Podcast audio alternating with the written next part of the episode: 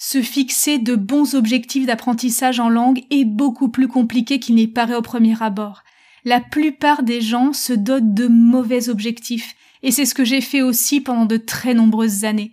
Dans cet épisode, je vous partage les deux pièges majeurs à éviter absolument quand on se fixe ses objectifs en langue et la méthode que j'ai fini par trouver pour m'en sortir. À tout de suite.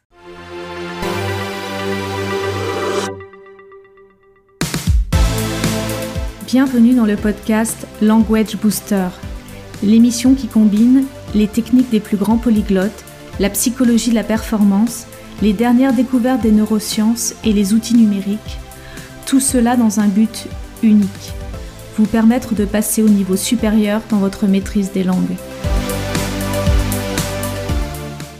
Comment se fixer de bons objectifs d'apprentissage en langue C'est un point que je travaille très régulièrement avec mes clients d'accompagnement et sans doute la question qu'on me pose le plus souvent en cette période de l'année. Se donner de bons objectifs dans le domaine de l'apprentissage des langues n'est pas véritablement chose facile. Pourquoi? Essentiellement pour deux raisons, mais il y en a peut-être d'autres. La première, c'est que les méthodes traditionnelles de fixation d'objectifs sont quasiment inapplicables dans le domaine de l'apprentissage des langues. Quand on pense fixation d'objectifs, on pense quasi immédiatement aux critères SMART ou Smarter ou SmartF, tous ces référentiels de critères qui doivent justement nous permettre de définir de bons objectifs. Pour ceux qui ne le savent pas ou pour ceux qui ont oublié, un bon objectif selon le référentiel SMART doit être S spécifique. L'objectif doit être clair, précis, concret et le plus possible détaillé afin de pouvoir définir des critères précis et mesurables de succès. M mesurable. Il faut se donner des critères précis et mesurables qui permettront de juger de l'atteinte ou pas de l'objectif. A atteignable. L'objectif doit prendre en compte notre expérience, nos compétences et tous les moyens que nous allons mettre en œuvre pour y arriver. Il doit être atteignable dans les limites de toutes ces ressources que l'on va déployer, expérience, compétences, temps, argent, etc. Mais il doit aussi être R, réaliste. Dans la réalité du secteur où il se situe, l'objectif que l'on se fixe doit être considéré comme réalisable. Et enfin, il doit être T temporel. Votre objectif doit bien sûr être positionné dans le temps. La plupart des objectifs un peu ambitieux, comme celui de maîtriser une langue étrangère, prennent du temps. Ce sont de vrais projets à part entière. Dans l'idéal, le chemin vers l'objectif final est donc lui aussi balisé de plusieurs étapes, mesurable elle aussi et positionnée dans le temps. Le problème, c'est que dans le domaine de l'apprentissage des langues, quasiment toutes les lettres de l'acronyme SMART posent plus de questions qu'elles n'apportent de réponses pour se fixer de bons objectifs. Qu'est-ce qu'un objectif réaliste dans le domaine de l'apprentissage des langues? Le R.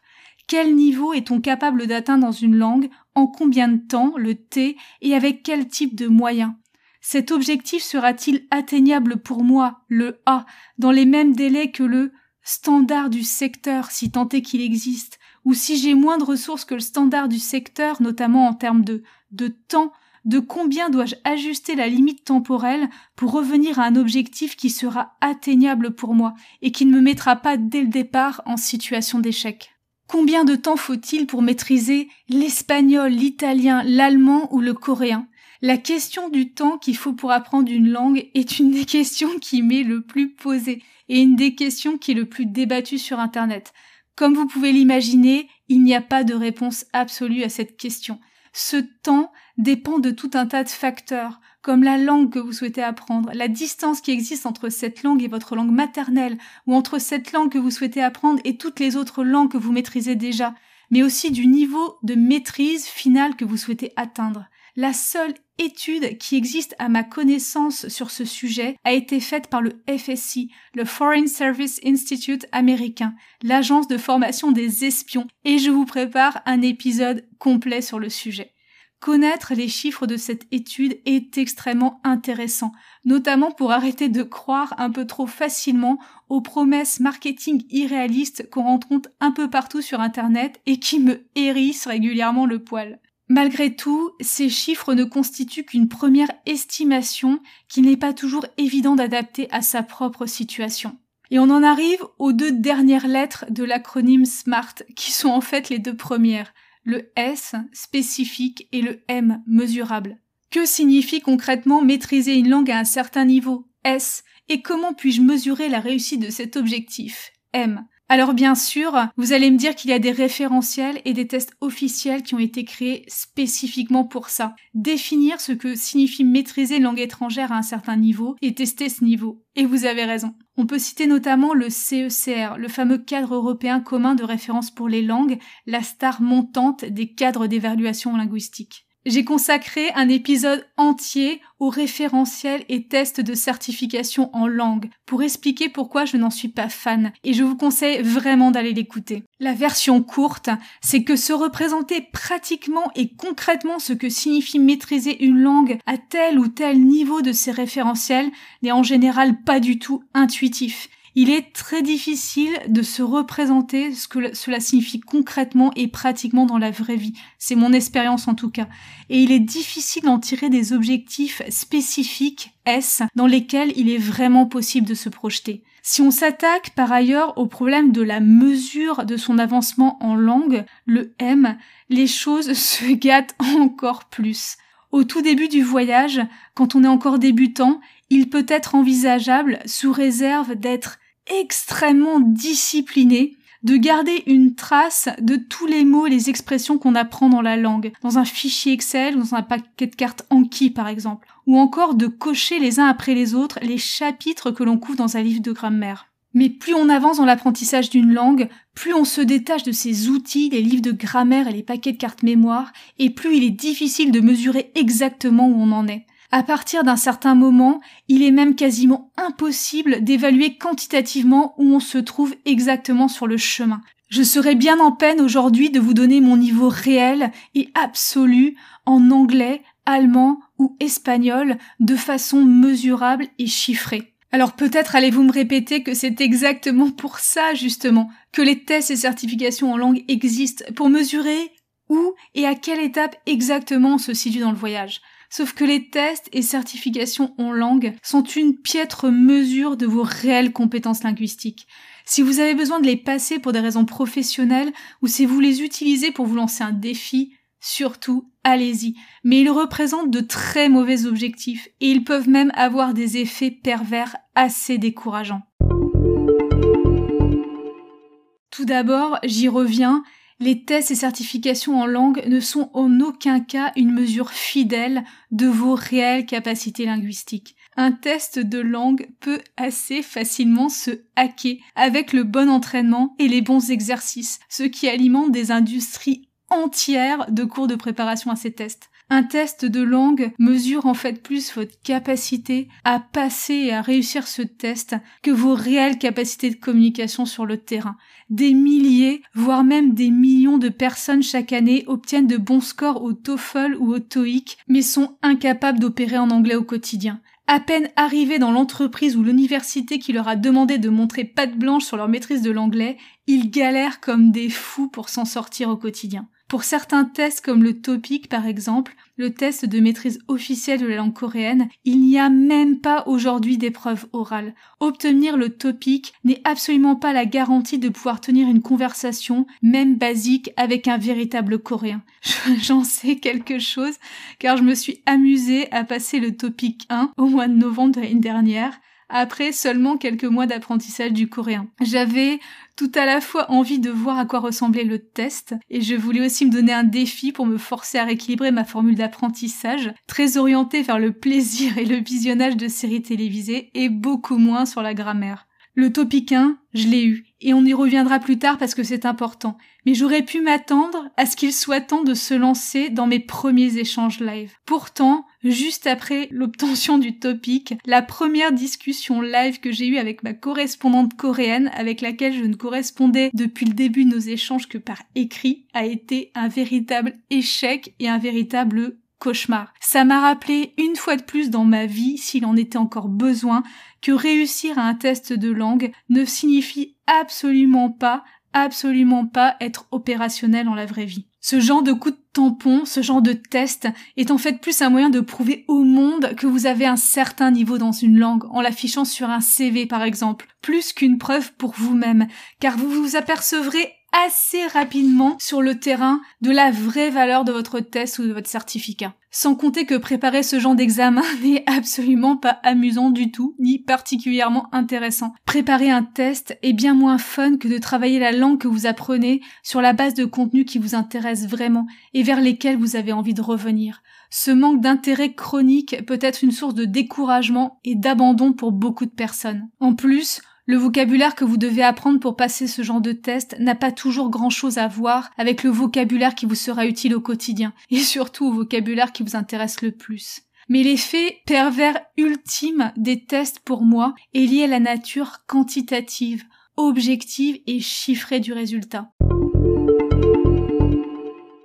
Dans de nombreux domaines, une mesure objective, chiffrée et fiable est extrêmement utile et je dirais même cruciale. Dans le domaine de l'ingénierie de la production par exemple, les systèmes que l'on construit sont extrêmement complexes et les cotes de chaque pièce que l'on produit doivent être respectées avec une extrême précision pour garantir leur fiabilité et leur fonction. Dans le domaine de la qualité au sens large, comment garantir que les produits qui sortent des chaînes de production sont conformes si vous n'avez pas un moyen de mesure fiable et répétable qui permet de vérifier la qualité des produits et de détecter les dérives? Dans ces domaines, la mesure a une fonction essentielle. Il doit y avoir quelque chose chez l'être humain qui nous fait adorer ce genre de mesure objective, peut-être parce qu'elle nous donne des repères simples et clairs dans la vie. C'est bon ou ce n'est pas bon, c'est zéro ou c'est un le monde entier devient simple, binaire, en noir et blanc. Et du coup, nous avons eu tendance à reproduire ces systèmes de mesures chiffrés dans tous les domaines,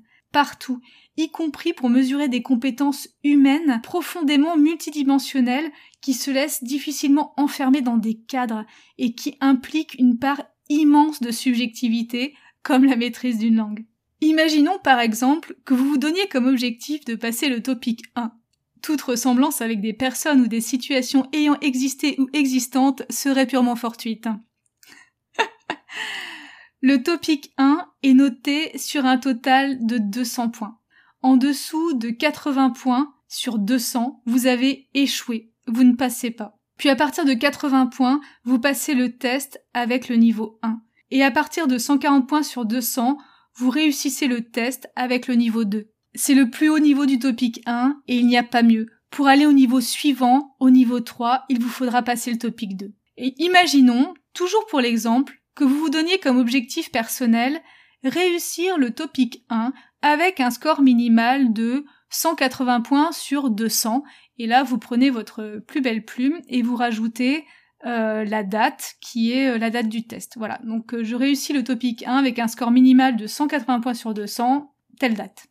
180 représente pour vous un objectif qui vous motive, qui vous fait vibrer, un objectif qui vous fera dire Yes, j'ai vraiment réussi, je peux passer au niveau suivant. Et mettons que les résultats arrivent et que vous découvriez avec horreur que vous avez 179 points par exemple. 179 points, c'est un excellent score. Non seulement vous avez réussi à décrocher le topic 1 haut la main, mais ça signifie également que vous avez suffisamment consolidé le niveau 2 et que vous pouvez passer sans aucun scrupule à la suite, au topic 2.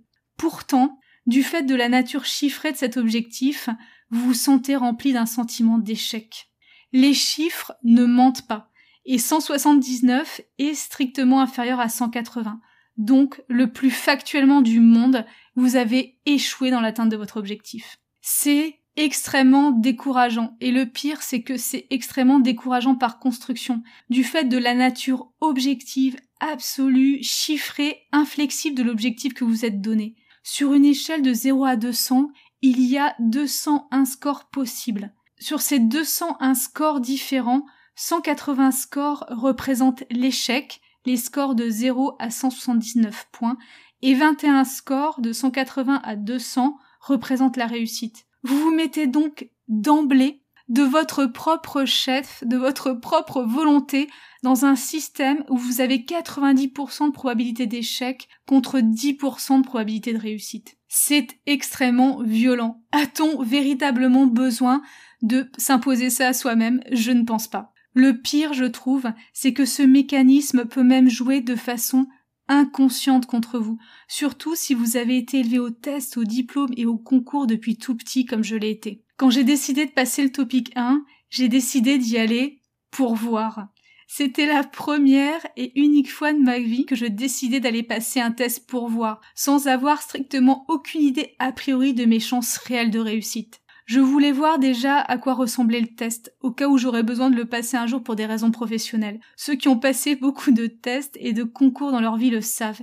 Il n'y a pas de meilleur entraînement pour réussir un test que de passer le test. Je voulais aussi me lancer un défi pour me forcer à faire un peu plus de grammaire au quotidien plutôt que de ne faire que regarder des séries, même si je confirme que c'est une méthode d'apprentissage extrêmement efficace et que je lui dois entièrement mon score de compréhension orale au topic 1. Mon objectif personnel affiché était uniquement réussir le test. Et réussir le test, on l'a vu, signifie avoir un minimum de 80 points sur 200. C'est hyper raisonnable. Mais inconsciemment, mon cerveau objectif avait bien enregistré la barre des 140 points pour obtenir le niveau 2.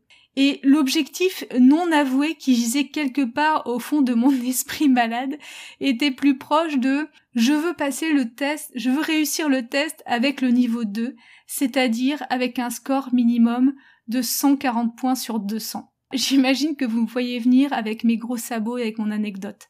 Quand j'ai reçu les résultats en novembre, j'ai appris que j'avais réussi le topic 1 avec un score de 134 sur 200. J'aurais littéralement dû sauter de joie, ou tout simplement me donner un petit high five. Mais ma première réaction, immédiate, instantanée, inconsciente et incontrôlée, a été d'être déçue. J'aurais dû sauter de joie, parce que j'avais réussi le test déjà, et parce que je l'avais réussi avec un score hyper confortable. Mais j'ai été déçue parce que les chiffres ne mentent pas. Ils sont implacables. 134 est strictement inférieur à 140, et donc je n'avais pas le niveau 2 même si l'objectif affiché, conscient que je m'étais donné était juste de réussir le test, et même si cet objectif était largement rempli, l'objectif inavoué qui traînait dans un coin de mon inconscient, réussir le test avec un score supérieur à 140, n'était pas atteint. J'avais réussi, et pourtant, mon inconscient me hurlait que j'avais échoué. C'est extrêmement pervers, et il y a des manières bien plus constructives de se fixer des objectifs en langue plutôt que de s'enfermer dans des systèmes comme celui-ci qui ne peuvent mener qu'au découragement. Et justement, on y vient.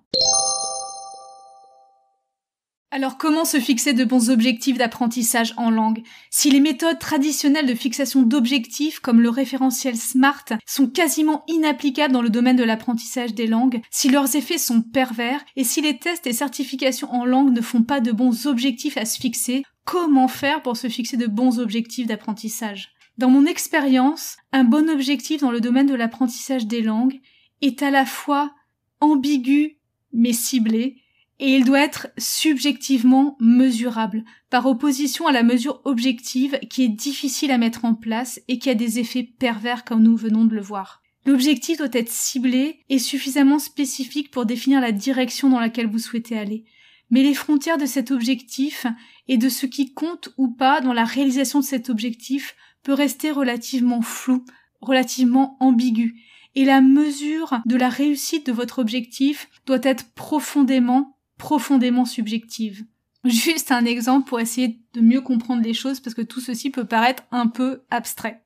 Cet exemple, il vient pas de moi, mais je le trouve génialissime pour illustrer le propos et cette façon de se fixer des objectifs positifs et efficaces en langue. Il y a quelques années, un apprenant du coréen, qui est aujourd'hui devenu lui-même un coach, s'était donné comme objectif je souhaite devenir drôle en coréen.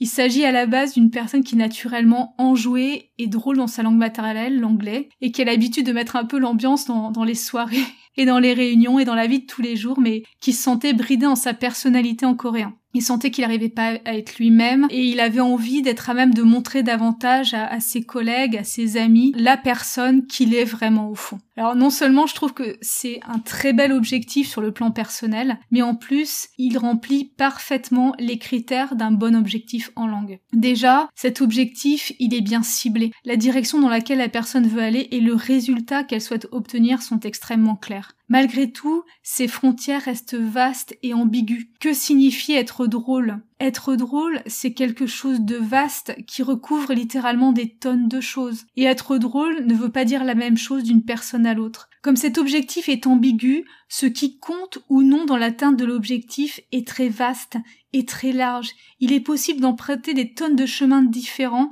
et d'utiliser des tonnes de moyens pour y parvenir. Vous pouvez étudier par exemple la gestuelle des personnes que vous trouvez drôles, les blagues qu'elles racontent et les, traits d'esprit qu'elles utilisent et essayer de créer votre propre sauce, votre propre humour, votre propre personnalité. C'est un objectif intrinsèquement multidisciplinaire où toutes les dimensions comptent et chaque fois que vous vous améliorez dans une dimension, vous avez fait un pas vers l'objectif. Et finalement, l'atteinte du résultat final est subjectivement et non objectivement mesurable. Vous pouvez décider à n'importe quel moment que vous avez atteint votre objectif. Les personnes autour de moi rient-elles? Est-ce que moi-même je me sens drôle? Dans ce système, il n'y a plus de résultats en noir et blanc, il n'y a plus de 0 ou de 1, il n'y a plus non plus vraiment d'échecs, il n'y a plus qu'un parcours fait de petites progressions qui sont autant de victoires sur le chemin. La relation avec ce genre d'objectif ouvert est beaucoup plus saine et beaucoup plus positive qu'avec les systèmes d'objectifs rigides, mesurables et fermés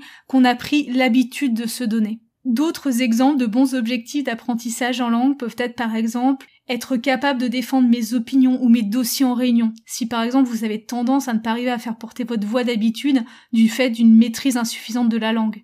Ça peut être être capable de me fondre dans un public de natifs quand je joue à des jeux vidéo online, c'est-à-dire arriver à faire en sorte que votre accent ne trahisse pas vos origines, ou en tout cas pas tout de suite. Être à l'aise en vidéo dans ma langue cible, être capable de sortir avec quelqu'un dans ma langue cible. Tous ces objectifs sont des objectifs pluridisciplinaires ouverts qui recouvrent de multiples compétences et pour lesquels vous pouvez imaginer de nombreux chemins, de nombreuses petites actions au quotidien et cumuler des tonnes de petites victoires, des victoires qui vont vous encourager à avancer. Vous n'avez plus l'épée de Damoclès des chiffres en permanence au-dessus de la tête. Vous n'êtes plus enfermé dans un système qui va vous mettre la tête sous l'eau quasiment en permanence et du coup, soutenu par un système d'objectifs plus positif, encouragé par vos victoires, vous irez plus loin.